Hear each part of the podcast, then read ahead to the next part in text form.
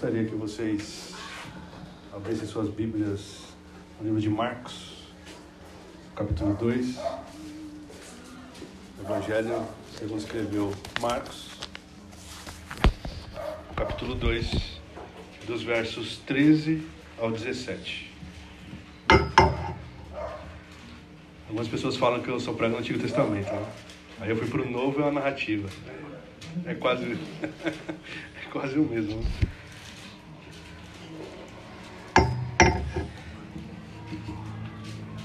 Evangelho de Marcos 2, do 13 ao 17, diz o seguinte: De novo, Jesus foi, foi para junto do mar e toda a multidão vinha ao encontro dele e ele os ensinava. Quando ia passando, viu Levi, filho de Alfeu, sentado na coletoria e lhe disse: Siga-me. Ele se levantou e o seguiu. Achando-se Jesus à mesa na casa de Levi, estavam junto com ele e com os seus discípulos muitos publicanos e pecadores, porque estes eram muitos e também o seguiam. Os escribas dos fariseus, vendo Jesus comer em companhia dos pecadores e publicanos, perguntavam aos discípulos dele: Por que ele come e bebe com os publicanos e pecadores? Tendo ouvido isso, Jesus lhes respondeu: Os sãos não precisam de médico, e sim os doentes. Eu não vim para chamar justos, e sim pecadores. Vamos orar? Senhor, nós te louvamos, nós te exaltamos, porque o Senhor é bendito e é soberano sobre nós e sobre todas as coisas. Nós te agradecemos porque o Senhor tem falado conosco durante todo o culto e nós agora pedimos que o Senhor atente os nossos ouvidos, que o Senhor faça com que a nossa mente absorva aquilo que será falado, que o nosso coração creia no que vai ser falado, na exposição da Sua palavra, e que o Seu Espírito Santo age em nós para que nós possamos nos enquadrar na Sua palavra, porque nós cremos no sol da Escritura e a Sua palavra é quem guia todos os nossos passos e toda a nossa vida. Por isso nós pedimos que o Senhor fale conosco e que essa palavra mude a nossa vida, mude a nossa visão das coisas e que nós possamos uh, ser crentes melhores, mais fortes e mais obedientes ao Senhor. Amém. Realmente, eu sempre tomo uma surra desse pedestal. Porque os varões aqui não são muito, muito altos, né? E aí, agora acho que foi.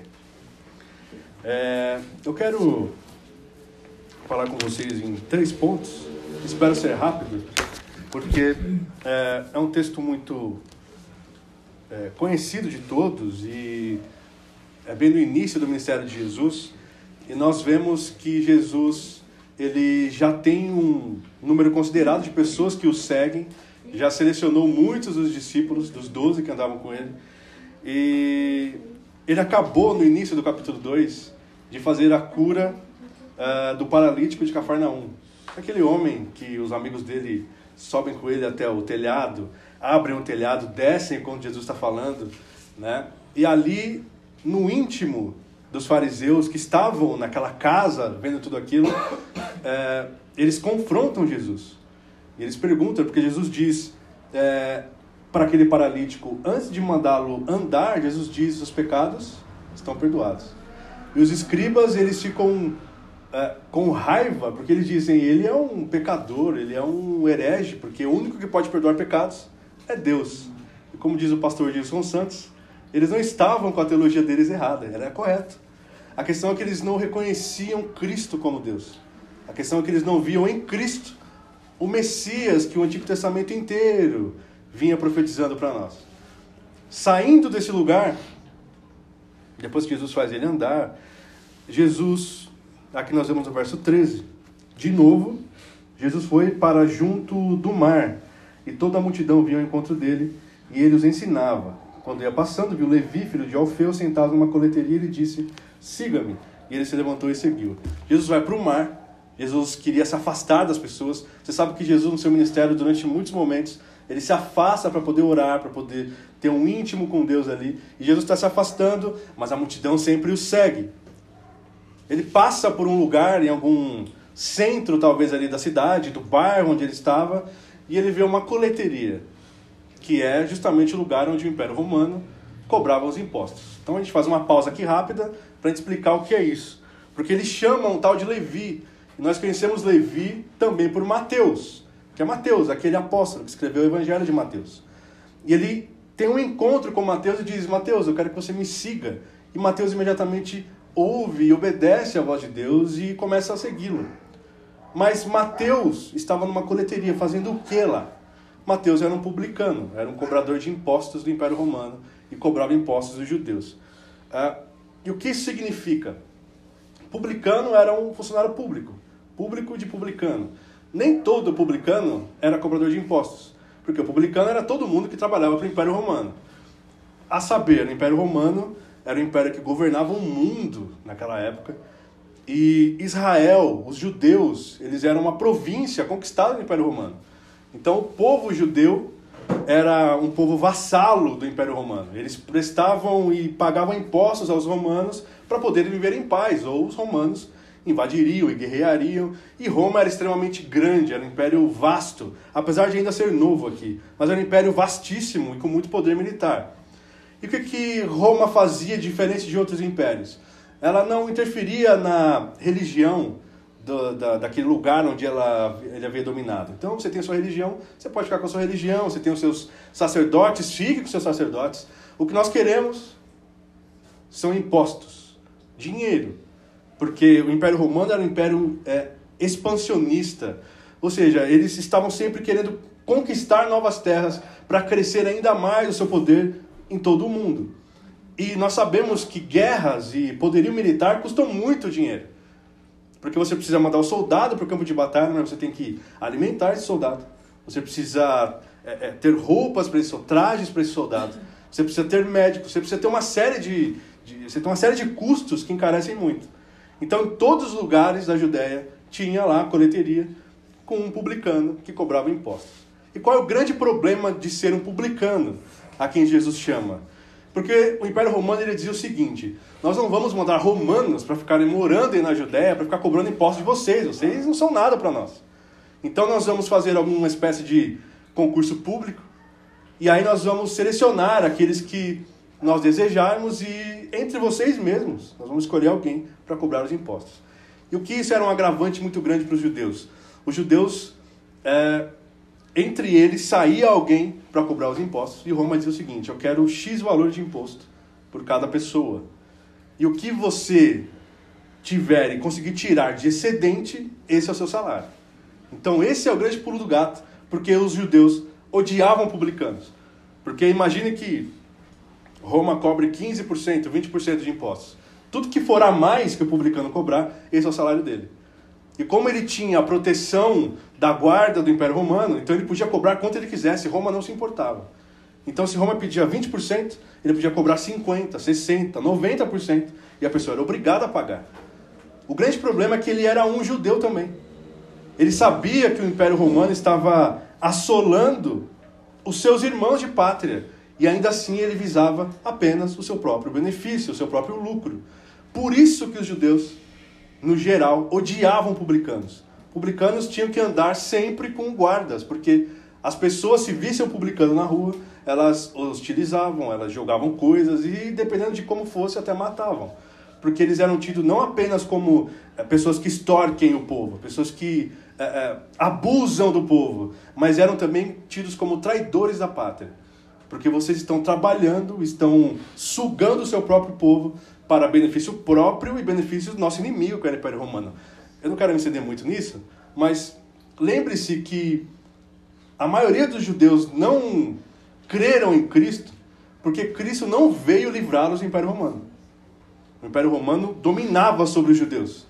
E eles esperavam um grande líder militar.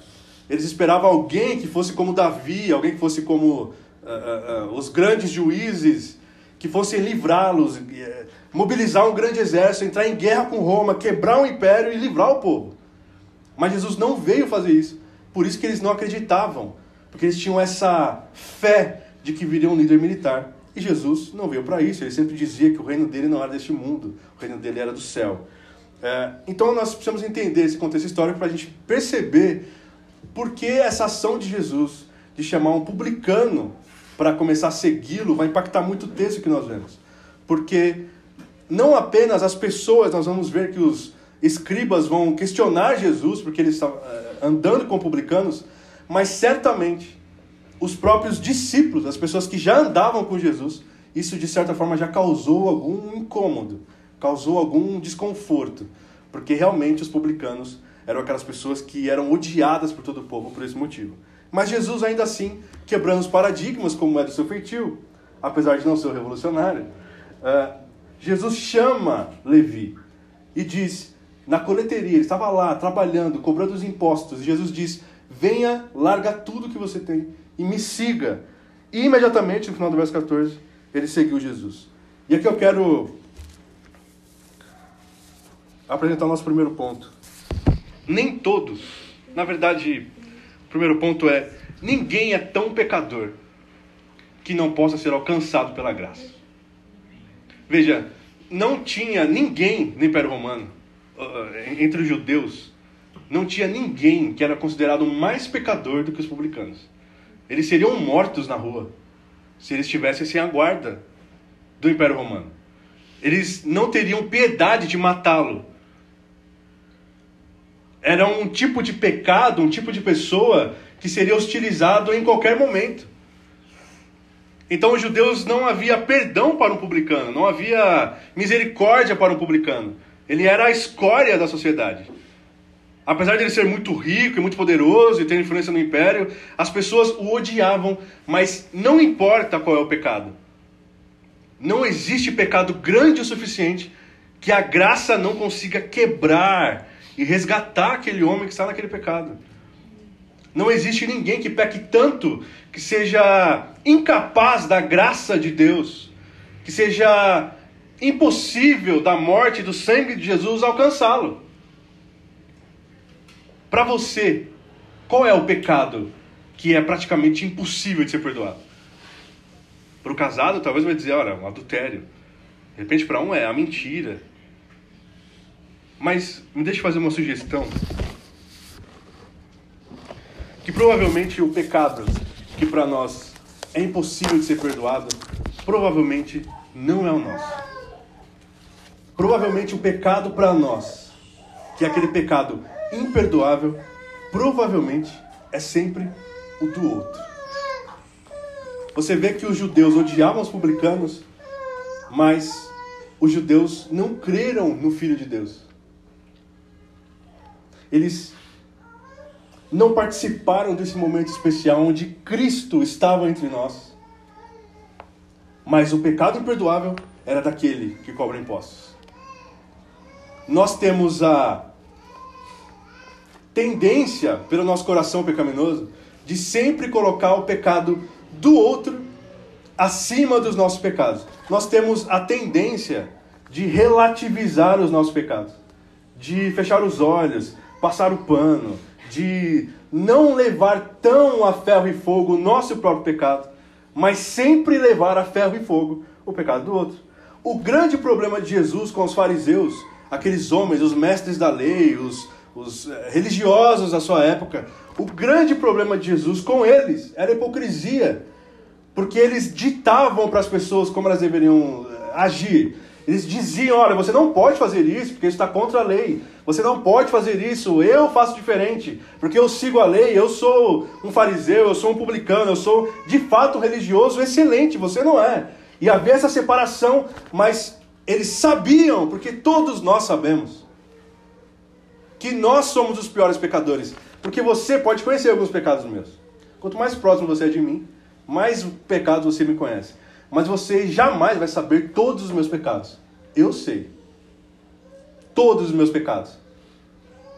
Eu jamais vou saber todos os seus pecados. Mas você sabe. Por isso, quando Paulo vai dizer assim, eu dos pecadores sou o maior, ele não está sendo um hipócrita ali. Ele faz um autoexame e diz: Eu conheço todos os meus pecados. Eu sei todas as vezes que eu feri a santidade de Deus, todas as vezes que eu feri a minha relação com o meu próximo. Eu sei tudo o que eu fiz. Ninguém é capaz de saber todos os pecados do outro. Nós sabemos todos os nossos pecados. Nós conhecemos cada um deles e às vezes na hora da oração a gente nem cita nominalmente. Que a gente quer esconder às vezes até de Deus.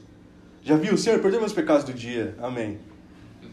A gente não. A gente evita dar nome aos pecados. Porque quando a gente fala, quando a gente pensa em algo que a gente fez, parece absurdo. Nossa, eu, eu fiz isso mesmo. Eu pensei mesmo isso. Foram essas palavras que saíram da minha boca. Mas nós conhecemos nossos pecados. E quando nós não achamos que nós somos os maiores pecadores do mundo, então há um problema, no mínimo, de hipocrisia. E era isso que Jesus batia muito nos fariseus.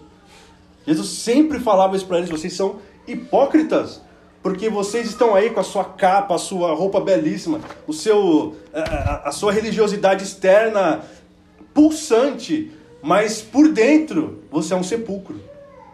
Você é um sepulcro caiado, fechado, você está podre. Mas você parece belo. Mas você acusa os outros de seus pecados, sendo que os seus pecados são infinitamente maiores. A graça de Deus é suficiente para qualquer pecador.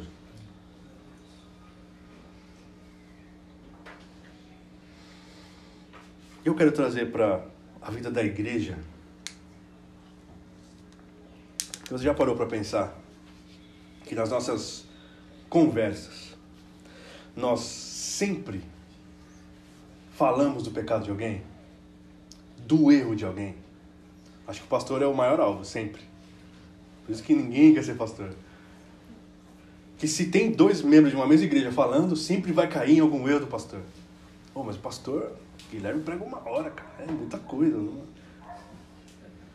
E, é, e vai falando, vai falando. Ah, não, mas eu acho que essa música, eu acho que devia estar com a bateria, por que tá dando violão? Por que, que a gente.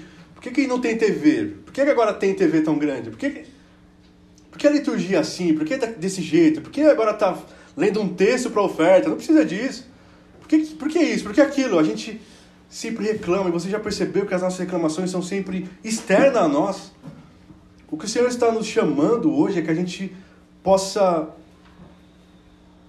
prestar mais atenção nos nossos pecados. E não tanto nos pecados dos outros. Que às vezes não são nem pecados, a gente vai apontar o pecado de alguém, a gente acaba cometendo o pecado porque é só maledicência mesmo. O Senhor está dizendo: olhe para os seus erros, olhe para as suas falhas, porque não há falha que eu não possa corrigir, não há pecado que eu não possa perdoar, não há erro que eu não possa consertar. O Senhor está dizendo: olhe para os seus erros, encare-os de frente. Davi vai dizer no Salmo 51: O meu pecado sempre está diante de mim. Ele está na minha face, eu sempre olho para ele, mas a gente desvia e evita Finge que não aconteceu. Mensagem apagada no WhatsApp. Eu apaguei a mensagem no WhatsApp, pronto. Finge que nunca aconteceu aquilo. Sendo que, na verdade, é uma realidade dada, posta. Encare o seu pecado. Faça uma autoanálise. Porque senão nós vamos viver como esses fariseus, esses escribas sempre viviam, apontando o pecado, enquanto estavam negligenciando a própria vida de santidade. E aí a gente cai num problema muito grande que é a gente ter duas faces. É onde a gente é hipócrita. E quando nós temos duas fases, faces, não há como sermos servos de Deus, porque se eu tenho uma face diante de vocês e uma sozinho, significa que eu sempre vou priorizar a minha sozinho. Eu vou fazer de tudo, vou fazer de tudo para que aquele meu pecado não seja revelado, até pecar mais. Já viu aquela pessoa que peca aí para corrigir um pecado ela peca mais. É, é a mentira, né? Ele mente, aí para ele manter aquela mentira, ele precisa fazer outra maior. Aí ele precisa inventar. Uma hora ele esquece as mentiras, ele mesmo se contradiz, ou ele começa a acreditar naquilo, e aquilo é um poço sem fundo. Quando nós não encaramos os nossos pecados, nós estamos fadados a viver pecando, e é uma vida de escravidão do pecado. E o que Jesus veio fazer foi libertar libertar do pecado para que você possa viver agora livre das amarras do pecado. Mas não livre independente. Agora você está nas amarras de Cristo. Mas é onde nós queremos estar. Jesus está dizendo: está vendo esse publicano onde todo mundo quer matar esse homem? Se deixar na mão de vocês, vocês matam ele. Mas não há pecado tão grande nele que eu não possa perdoar. Então, não há pecado tão grande em nós. E vale a repetição, que Deus não possa perdoar, mas nós precisamos encarar o nosso pecado. A gente precisa parar de jogar nosso pecado para baixo do tapete o tempo todo. Nós precisamos encará-lo, encarar as nossas fraquezas, falar sobre elas, confessar os pecados uns aos outros. Veja, ao invés de nos reunirmos para falar mal de alguém ou para apontar o pecado de alguém, nós precisamos nos reunir para confessar nossos pecados uns aos outros. É o que o Tiago vai dizer. Confessem os seus pecados uns aos outros. Eu não vou confessar o seu pecado para outra pessoa. E é o que a gente faz. Eu confesso o seu pecado para ele, e ele confessa o seu pecado para mim, e a gente fica falando do seu pecado. Mas a gente não ora por você, mas a gente não tenta abrir os seus olhos com aconselhamento. A gente não fala com a liderança da igreja para apontar o irmão que está num, num, falso ensino andando errado. Nós só falamos mesmo. Sendo que o que o texto bíblico vai dizer é para é que nós confessemos nosso pecado um ao outro. É eu dizer para você qual é o meu pecado, para você tomar um susto e falar: não, você não. Aí você diz: olha, mas já que você falou, preciso te contar um também que é. E assim a vida na igreja, em oração, em companheirismo, em união da igreja de Cristo, de aconselhamento bíblico, de oração bíblica, é que nós vamos conseguir ser uma igreja cada vez mais saudável quando nós pararmos de omitir os nossos pecados e nós falarmos e confessarmos. E também precisamos estar prontos para ouvir pecados de outras pessoas, não nos assustarmos, e ah, vou embora, não tem como. Mas a gente passar por um estágio de maturidade maior, desculpe, do que nós estamos agora. Isso se dá isso se dá quando nós estamos próximos de Cristo e aceitamos o chamado dele, siga-me. Veja, Levi, que é Mateus, ouviu o chamado de Jesus. E ele largou tudo que ele tinha. Ele largou a sua fonte de riqueza. E ele disse: Eu vou segui-lo. Estarei com você. E veja a partir do verso 15 que Jesus estava na casa de Levi. Olha só. Jesus chamou ele, não sabemos o horário, mas Jesus chamou, vem, me segue, eu vou seguir, mas ó, já vamos para minha casa. Há uma transformação, há uma mudança de conduta, porque voltar um pouquinho. O publicano, ele era um judeu, mas ele não era aquele judeu ortodoxo. Ele não era aquela pessoa que era muito ligada em religião. Ele até conhecia os patriarcas, conhecia a Torá, os escritos, conhecia os livros dos profetas, mas ele não era muito ligado nisso. Sabe aquela pessoa que divide a vida? Não, domingo, lá na igreja é onde eu falo, é onde eu escuto sobre Deus. Mas no resto da semana é o meu trabalho. Meu trabalho não tem muito a ver sobre Deus. Ah, é os meus estudos. Não tem muito a ver. Eu vou estudar matemática. Não, não tem muito a ver com o que acontece na igreja. Ah, tenho minha relação com os meus familiares ah, eu tenho o meu trabalho que exige muito de mim, mas isso não tem muito a ver com o que acontece no domingo. Quando a gente faz essa dicotomia de que existe um dia para o Senhor e seis dias para a nossa vida, é onde a gente cai no erro de não entender que Cristo é soberano sobre toda a nossa vida. E quando nós só damos aqui duas horas, três horas do domingo, isso quando chega atrasado, uma hora e meia, uma hora e quarenta, e todas as outras dezenas de horas na semana, nós estamos é, por nossa conta mesmo. Nós vemos que nós vamos nos tornar essas pessoas. Os publicanos eram judeus. Eles conheciam tudo, eles sabiam de tudo. Mas eles não eram muito ligados assim. Não, o trabalho aqui não tem muito a ver com o que o rabino fala no sábado na sinagoga. Não tem muito a ver, isso aqui é outra coisa. Sendo que Jesus está dizendo: agora que eu te chamei, Levi, você não vai me ouvir falar só no sábado que eu estiver pregando. Levi chamou Jesus para a casa dele na hora. Então vamos jantar lá em casa. Eu entendi o seu chamado, agora vamos jantar em casa. Eu vou chamar meus amigos, que também são coletores de impostos, para todo mundo jantar, te ouvir falando. Eles podem mudar de pensamento. O que Jesus traz quando ele perdoa os nossos pecados, por pior que sejam, ele traz uma mudança não só de mentalidade, não só uma mudança, ah, entendi agora o que é o evangelho mas isso gera obras, isso gera ações, isso gera que nós não podemos mais viver um dia sem estar com Cristo de alguma forma. Levi não perdeu tempo, ele já chamou Jesus para jantar na casa dele. Chamou outras pessoas que também eram pecadores, que também eram ladrões, cobradores de impostos.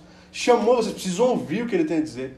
A nossa vida é inteira transformada, a nossa cosmovisão muda. Porque Jesus perdoou os nossos pecados e subiu a nossa mente. Isso desceu ao nosso coração, isso se externa nas nossas obras, tudo muda. E mudou com Levi. Agora ele está com um rabino na sua casa. Ele era um cara que não ligava muito para a religião, porque os religiosos odiavam Levi. Talvez ele nem ia mais nas sinagogas. Provavelmente eles não eram aceitos nas sinagogas, então não preciso muito disso. E agora não, ele convida o grande mestre para sentar na mesa com ele. E nós vemos agora no verso 15 e 16 que, achando-se Jesus à mesa na casa de Levi, estavam junto com ele e com os seus discípulos muitos publicanos e pecadores, porque esses eram muitos e também o seguiam. Os escribas dos fariseus, vendo Jesus comer em companhia dos pecadores e publicanos, perguntavam aos discípulos dele por que ele come e bebe com os publicanos e pecadores. Então nós vemos agora um segundo passo. Nós vemos que Jesus chamou um homem e perdoou um homem que era um páreo para a sociedade. A graça e o perdão de Cristo alcançou alguém que ninguém naquela, é, é, é, naquela região, naquele país, naquele momento histórico, ninguém perdoaria. Jesus perdoou. Isso transforma a vida daquele homem. E agora é um homem que não ligava muito para a religião, um homem que não ligava muito para os ensinos, agora ele passa a chamar o próprio rabino para sua casa, para ouvir, chama pessoas que não o conheciam para que conheçam. Nós já vimos a transformação e Jesus vai. E Jesus vai na casa dele. E o que isso tem a ver conosco? Se alguém puder me ajudar com mais água.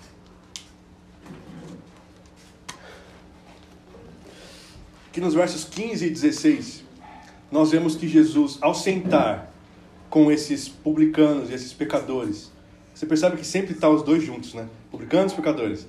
Publicanos e pecadores. Pecadores e publicanos. Porque o texto quer enfatizar que eles eram de fato pessoas que eram mesmo pecadores. Jesus se assenta com eles. Mas diferente daquele homem do Salmo 1, muito obrigado.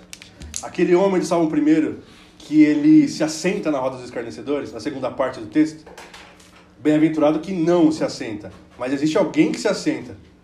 Por isso que o que não se assenta na roda dos escarnecedores é bem-aventurado. Porque existe alguém que se assenta. Jesus estava na roda dos escarnecedores. Mas qual é a diferença de Jesus? A diferença é que Jesus não é influenciado pelos escarnecedores e pecadores. A diferença é que Jesus não entra na conversa deles. A diferença é que Jesus não aceita o que eles dizem em passividade. A diferença é que Jesus dá o ritmo da conversa. É Jesus quem influencia. É Jesus que fala. É Jesus quem ensina. Eles ouvem Jesus. Porque nós vemos que Levi chamou seus amigos publicanos para ouvirem Jesus. E quando eu faço uma pequena análise da minha vida, quando eu estou com pecadores, com pessoas que não conhecem a Deus, quando eu estou perto dessas pessoas, eu, lendo esse texto, eu comecei a fazer uma análise de algumas que eu lembrei de quando eu estava na roda de pessoas que não eram cristãs, que não conhecem a Deus e que estavam falando absurdos, negando a fé, mas eles não têm a fé. Mas eu estava lá. E eu ali apenas, aham, é, Legal, né? Uhum. Interessante. E eles falando dos maiores absurdos e eu apenas passivo na conversa. Eu estava sentado na roda dos escarnecedores e quem me olhasse de fora ia falar: ah, é mais um. É, o pessoal ali, ó, o pessoal tá ali sentado no bar. Eu não propunha, eu não pregava. E aqui não é para você ser o chato que só sabe falar de um assunto. Mas é é uma coisa que eu sempre falo com a Lauren. Minha filha,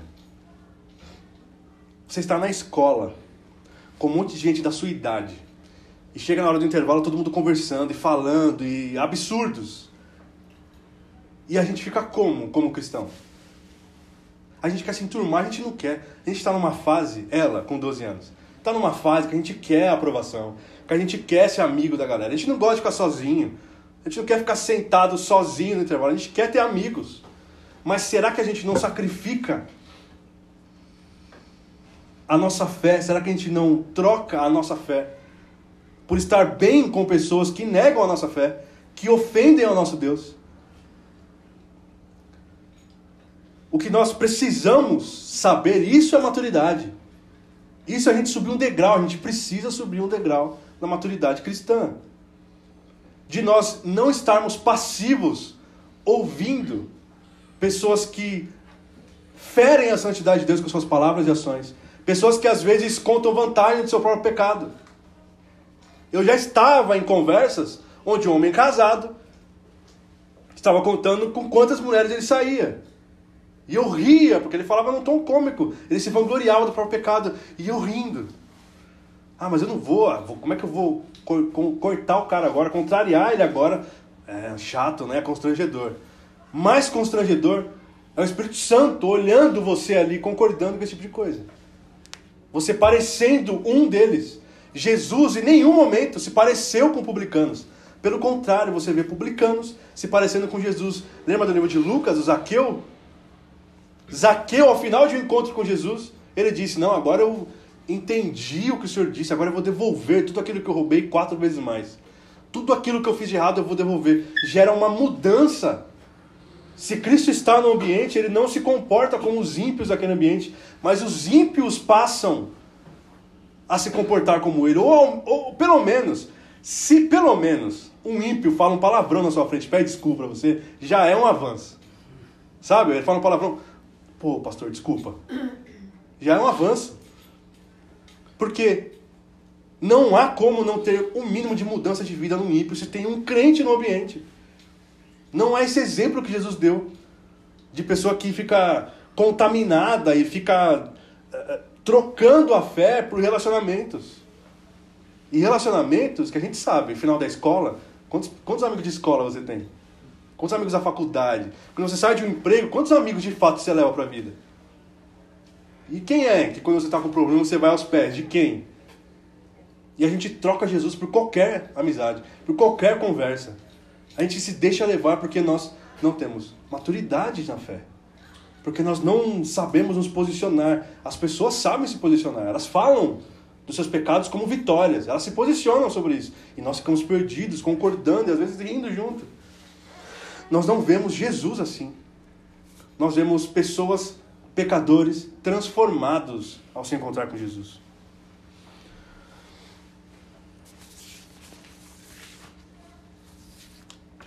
Eu quero ler um texto de Lucas, no capítulo 3, verso 12 e 13, que nós vemos como os cristãos gostam de publicanos.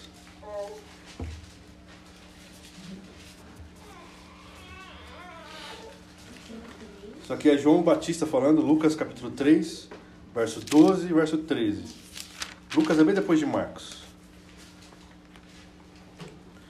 Verso 12 e 13 diz o seguinte: Isso aqui João Batista pregando, João Batista pregando, aqui Lucas com, conta a história também de Jesus e a história de Jesus. João Batista está pregando e verso 12: Também alguns publicanos chegaram para serem batizados e perguntaram a João: Mestre, o que devemos fazer? Ele respondeu: Não cobrem mais do que o estipulado. Então veja, não há como não ter mudança de vida.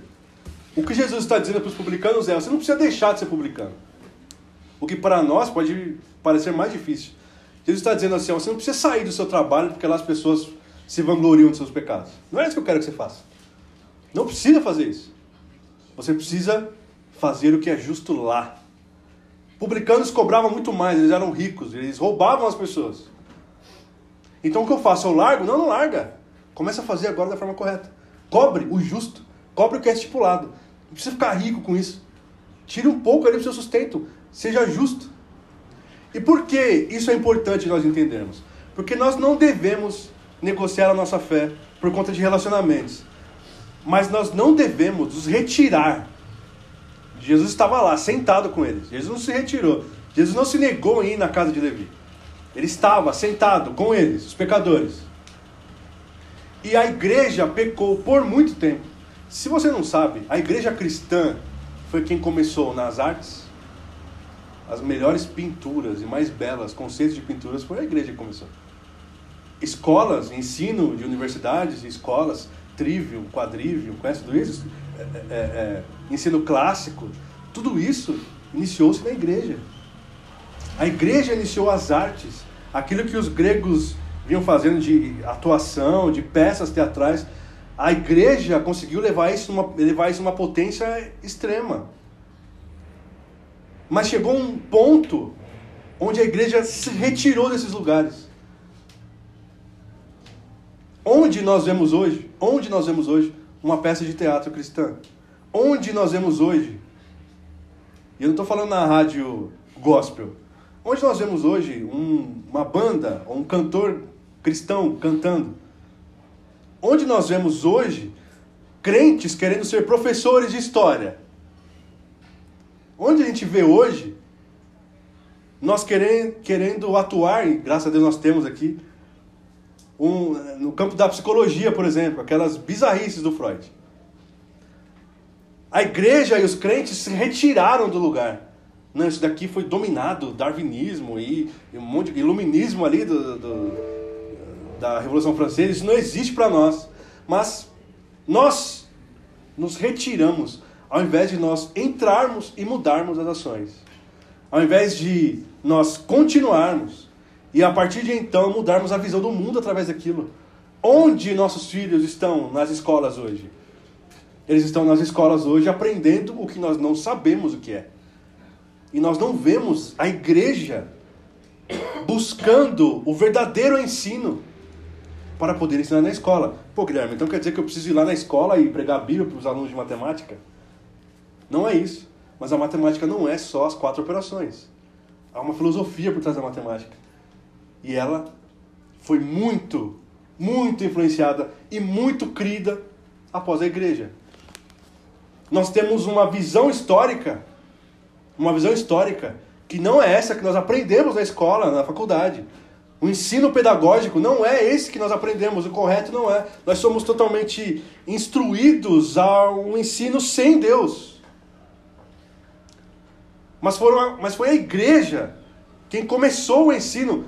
Como eles faziam isso? Eles dividiam, não havia divisão. Mas os crentes saíram do ensino, os crentes saíram das artes. Por isso que é tão importante que nós não tenhamos apenas numa igreja de 15 membros 10 presbíteros.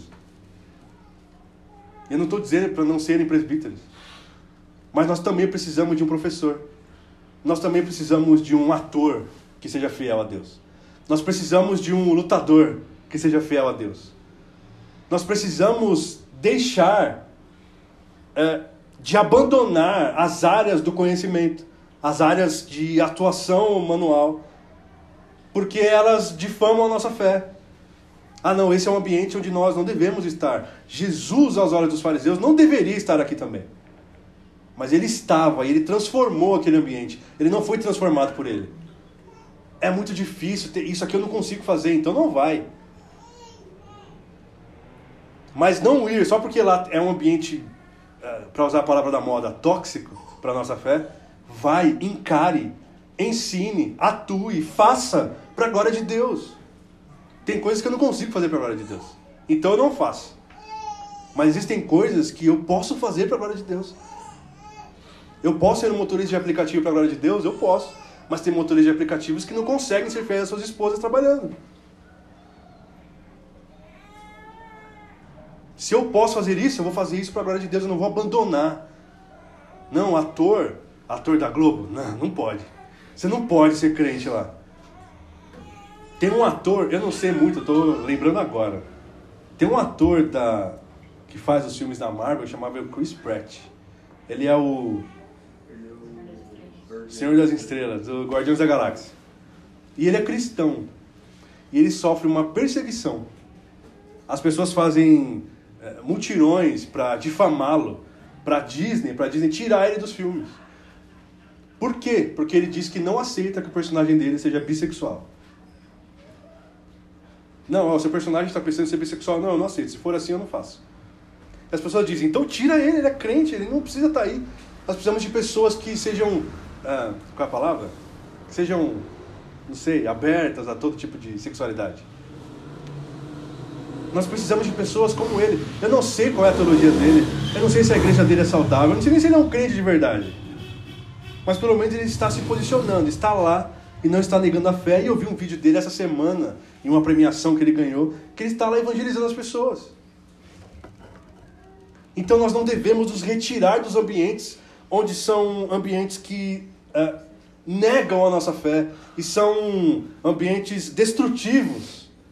Nós temos que entrar e nós temos que vencer pelo poder do Evangelho, como Jesus fez aqui. Os fariseus diziam: não, nós não nos relacionamos com publicanos e pecadores. Nós nos relacionamos aqui, ó, entre fariseus. A gente tem a nossa patota aqui, a gente não se mistura com o pecador. E por isso que para eles é tão estranho ver Jesus com os pecadores. Mas eles não entendem, não entenderam que Jesus estava lá pregando e mudando vida. O texto não diz que todos esses publicanos que estavam lá na mesa do, do Levi, do Mateus, que todos eles se converteram, que todos eles largaram seus postos. Mas certamente alguns deles permaneceram lá, como esse publicano que falou com João Batista. E ele mudou a sua postura. Muitos continuaram publicanos, como Zaqueu, e devolveu tudo aquilo que ele tinha roubado. E veja como Zaqueu entendia da lei: quatro vezes mais. Eu vou devolver quatro vezes mais tudo aquilo que eu roubei. Nós precisamos criar uma mentalidade e subir no degrau da maturidade. Para entender e observar o que está na nossa volta e não servir a Deus apenas no culto de domingo. Se é que eu posso dizer apenas. Mas nós precisamos fazer com que isso transborde na nossa vida e invada a nossa semana. Amanhã, segunda-feira, como eu começo a glorificar a Deus aqui no meu trabalho, que é hostil ao Evangelho? Como é que aquele chefe que fica fazendo piada sexual o tempo todo, como é que eu consigo não rir dessas piadas para não constrangê-lo? Como eu faço isso? Nós precisamos ser como Jesus. E eu repito, você não precisa ser aquele crente chato que prega no trem. Sabe? Você quer dormir ali depois do dia cansativo. Tem um cara pregando ali. Não precisa ser isso. Mas as nossas relações não pode haver negociação da nossa fé por um bem social de relacionamento, de trabalho, de escola, de família. Nós precisamos introduzir o evangelho de alguma forma. Nós precisamos sair dessa zona de conforto, de apenas ouvir nos nossos fones pregações e pregarmos ao mundo. O que Deus fez após a ascensão de Jesus? Jesus disse o seguinte para os seus discípulos: vocês vão ficar em Jerusalém. Eu morri, ressuscitei, vou subir. Vocês ficam em Jerusalém, porque eu vou enviar o Espírito Santo. E ele vai encher vocês. Então fiquem até que vocês sejam cheios.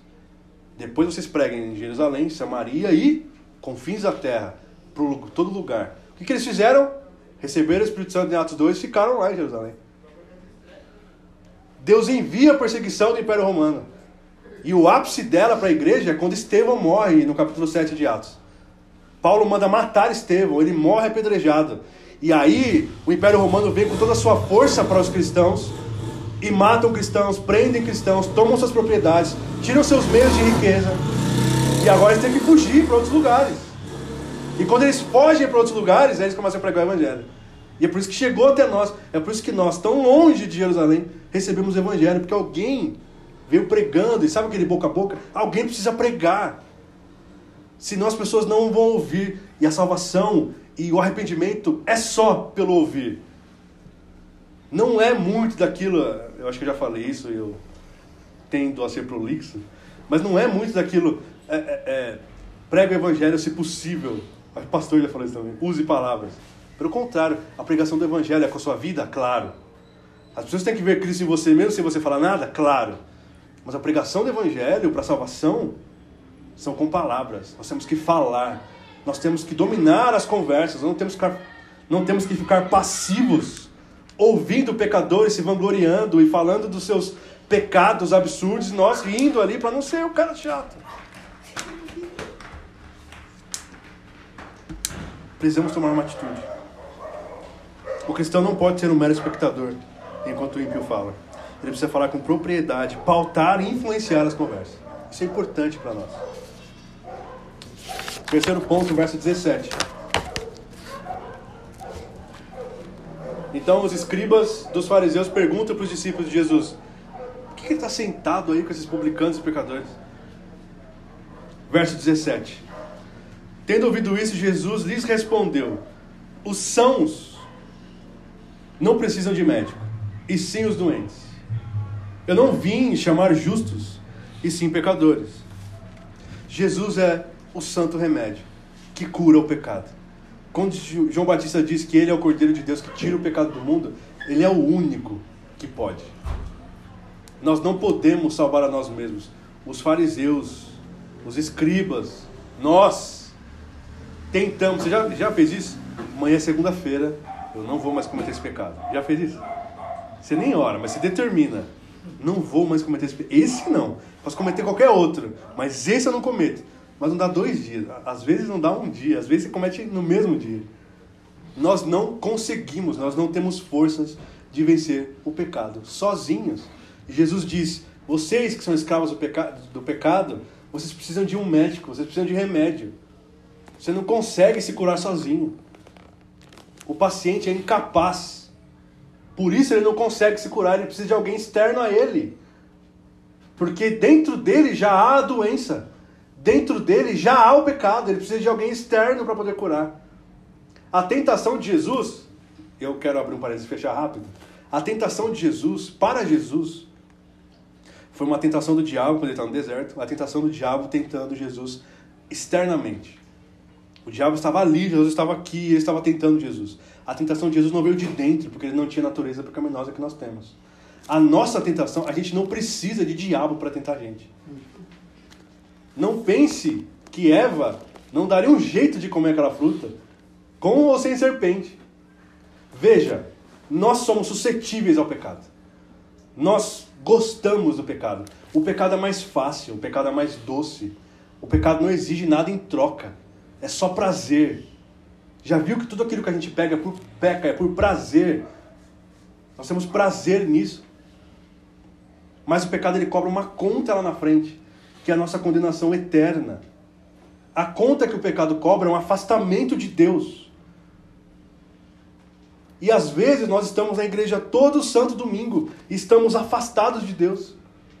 Porque nós, nós preferimos, nós optamos pelo prazer momentâneo, pela agilidade das coisas. Como eu consigo isso aqui? Isso aqui é mais rápido como? Ah, você precisa cometer uma pequena fraude. Então eu vou fazer, é mais rápido, vai resolver minha vida. A gente troca Deus por essas coisas. A gente não troca Deus só nas nossas conversas com amigos ímpios. A gente troca Deus sozinhos.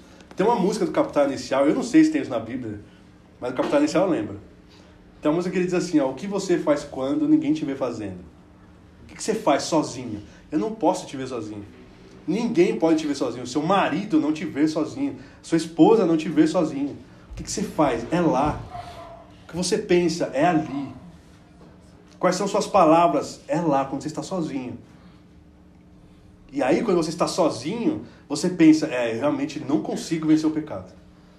Ou a gente se rende ao pecado, ou a gente se rende a Jesus. Nós precisamos de um remédio externo a nós.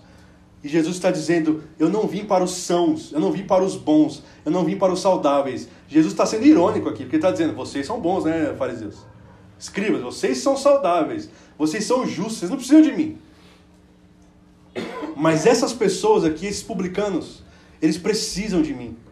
Porque eles estão doentes e eles entenderam que estão doentes. Lembra da oração em Lucas 9, se eu não me engano, do publicano e do fariseu? O fariseu entra no, na igreja, no, no, no templo e diz: Nossa, Deus, muito obrigado por mim. Que eu jejuo duas vezes por semana, eu entrego dízimo de tudo que ganho, eu sou perfeito. E o publicano disse o quê? É o mesmo publicano. É o mesmo, mesmo ramo de atividade aqui. Ele disse: Senhor, eu não sou digno nem de levantar os meus olhos, porque eu sou pecador. Nós precisamos entender que nós precisamos de um Salvador. E Jesus está dizendo: não há pecados em você que eu não possa perdoar. Não há doenças espirituais em você que eu não possa curar. Mas você precisa entender que você necessita de um Salvador. Jesus me salvou, morreu na cruz por mim, mas por que eu precisava ser salvo. Desse pecado que te escraviza dia após dia, anos após anos, a vida inteira. É um pecado que está na sua família e você vê, e aquilo se tornou meio que parte das suas ações, e você também age daquele jeito, sabe? Aquele cara meio grosseirão, ou o cara que não leva nada a sério, ou o cara que não consegue ser fiel, ou a pessoa que é. Nós temos pecados que nos escravizam, e Jesus está dizendo: Isso é uma doença que tem em você. Eu sou a cura. Eu sou o remédio santo que vai livrar você dessa dependência do pecado, que vai tirar você da escravidão do pecado, que vai limpar você, vai purificar você. E a sua vida como um todo será transformada. Tanto a sua mente, como as suas orações serão mudadas. E aí você lá no seu trabalho vai ser outra pessoa. Você nos seus relacionamentos é, escolares, de faculdade, vai ser outra pessoa. Você no seu convívio familiar vai ser outra pessoa. E não porque você vai parar de usar calça, mulheres, e usar saia. Não porque o homem vai parar de usar bermuda e usar calça social só. Mas é porque você vai exalar Cristo, você será diferente. Imagine nesse cenário aqui dos publicanos. Todos os publicanos eram muito ricos, eu vou encerrar aqui. Todos eram muito ricos, porque eles extorquiam o povo. E aí João Batista diz para, aí um chega para João Batista e diz: "O que, que eu faço então agora na minha vida?" Ele diz: "Olha, agora você cobre um preço estipulado, seja justo." E esse publicano começa a cobrar de forma justa. Ele é o único entre todos os amigos dele. Todo mundo enriquecendo e ele ali, ó, pobre, empobrecendo, gastando suas economias. Imagine Zaqueu, depois de devolver quatro vezes mais tudo que ele já tinha roubado. Ele quebrou, não tenha dúvida. Mas eu troco qualquer coisa deste mundo para ser fiel ao meu Deus. Irmãos, se isso não se isso não for quase que físico, palpável, tangível para você, a gente vai continuar nessa vida de fazer essa distinção entre as coisas de Deus e as coisas do mundo normal. E do mundo que eu digo não é do pecado. É o meu trabalho, é escola, é qualquer coisa, mas Deus é aqui, ó, domingo à noite. Na igreja é Deus. E o resto? O resto é, o resto é a minha vida.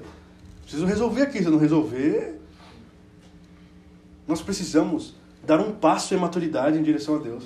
Nós precisamos mudar as nossas ações, a nossa cosmovisão pelo evangelho ser pregado aqui tanto tempo, todo domingo. Classe de catecúmeno. Tem gente que fez, a Lauren fez acho que quatro classes de catecúmeno e está ouvindo, e sempre ouve, todo domingo, ouvindo Evangelho, Evangelho. Você nunca se perguntou por que isso não muda a sua vida? Por que, que eu continuo igual? Nós precisamos entender e começar a agir. Veja, o pastor fala sempre aqui: o fato de Deus determinar que o prego será batido e entrará naquela parede não elimina o martelo e quem está martelando. Nós precisamos trabalhar, nós precisamos mortificar a nossa carne é aquele momento que nós temos em casa que eu não vou ficar olhando o feed no Instagram, eu vou desligar e vou ficar com minha esposa, com meu marido. É aquela série que eu não vou assistir mais um capítulo, mas eu vou fazer um culto doméstico em casa. É aquele amigo que eu não vou ficar só ouvindo ele falar as baboseiras dele, mas eu vou falar, cara, deixa eu te falar uma coisa. Existe alguém, uma boa nova. Nós precisamos dar esse passo rumo à maturidade cristã. A gente precisa dar esse passo. Mateus, Levi, largou tudo para seguir Cristo. Jesus não está dizendo para você fazer isso, ó, larga seu emprego, sai do seu emprego, larga sua família e vem me seguir pelo deserto. Ele não está dizendo isso. Já fizeram isso. Teve gente muito mais corajosa do que a gente que fez isso. Hoje ele está dizendo, você precisa levar o evangelho lá onde você está já. Não saia de lá. Lá leve o evangelho. Seja um crente fiel lá onde você está inserido. Não seja influenciado. Influencie. Não mude só, não questione a igreja quando você ouve algo contra a igreja, mas questione sempre aquele que está questionando a igreja. Porque o Senhor quer que nós sejamos maduros. Porque os fariseus sempre vão questionar. E não pense que essa resposta de Jesus mudou a mente dos fariseus. Eles continuaram assim. E são eles que matam Jesus lá na frente. São eles que traçam o plano com Judas para pegar Jesus. eles vão continuar com esse pensamento. Que não sejamos nós, que Deus tenha misericórdia de nós, que nós possamos agir mais, nós possamos dar um passo rumo à maturidade. Porque é isso o que a igreja de Deus faz. Ela começa e ela vai crescendo, ela vai crescendo, ela vai crescendo. Bola de neve até que faz sentido às vezes. E ela vai crescendo a ponto de 12 homens. Depois 120. E hoje todo o Ocidente.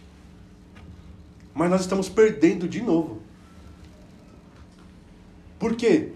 Porque nós não falamos. O pastor falou aqui dos novos reformados, que nós somos. A gente gosta de ouvir muito, a gente ouve, consome, lê. Isso é uma benção, mas nós precisamos falar também.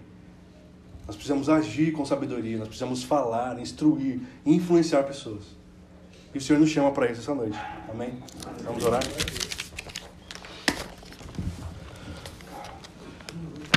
Senhor, obrigado pela Sua palavra. Obrigado porque o Senhor veio até o mundo. Obrigado porque nós não podemos dizer que o nosso Deus é distante, porque o Senhor se despiu da Sua glória, que nós nem podemos imaginar o tamanho e a beleza dela. E o Senhor veio até esse mundo caído, carente da Sua glória, se fez como um de nós e nos mostrou como nós devemos agir. Todos nós vamos passar por situações na vida como o Senhor passou na casa do Mateus, que é estar rodeado de pessoas que não o conhecem, mas que o Senhor nos ajude, que o Senhor nos dê força, que o Senhor nos dê maturidade, que nós possamos influenciar essas pessoas, que nós possamos não apenas ser ouvintes passivos, mas que nós possamos ser bocas ativas. Que a gente não apenas ouça passivamente as conversas que não glorificam ao Senhor, que exaltam o pecado, que ferem a sua glória, mas que nós possamos corrigir os ímpios. Que nós não apenas falemos dos pecados dos outros, mas que a gente, ao falar do pecado de um irmão, que a gente ore também por ele, que a gente fale dos nossos pecados, que a gente se corrija, que nós oremos uns pelos outros para que o Senhor mude a nossa situação pecaminosa. Para que aquele irmão que peca, que eu não venha falar mal dele, mas que eu venha ajudá-lo a vencer a sua dificuldade, para que ele possa me ajudar na minha, porque nós somos os piores pecadores que conhecemos.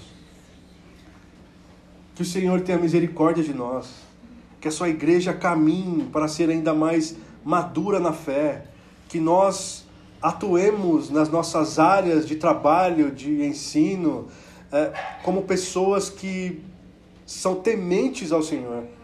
Que nós não abandonemos aqueles ímpios, porque eles ferem a sua glória, porque eles zombam do Senhor.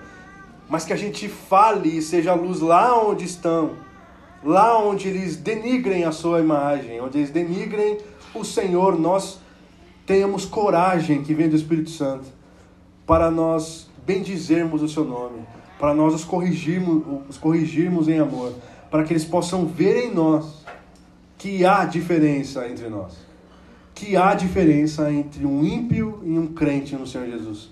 E nós precisamos fazer com que essa diferença seja vista por todos.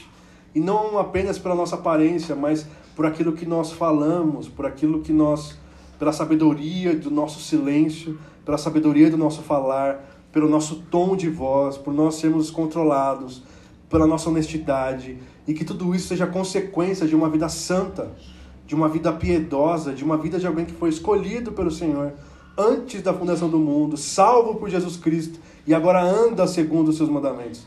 Nos ajude, Deus. Nos ajude a sermos pessoas que buscam sempre conhecer a si mesmos, que buscam corrigir os seus pecados, confessando aos irmãos e que buscam sempre proporcionar aos outros ouvirem do seu evangelho e não serem enganados pelas suas próprias mentiras. Ajude a sua igreja, nos ajude para que nós possamos glorificar ao Senhor em tudo que fizermos. Nós oramos em nome de Jesus. Amém.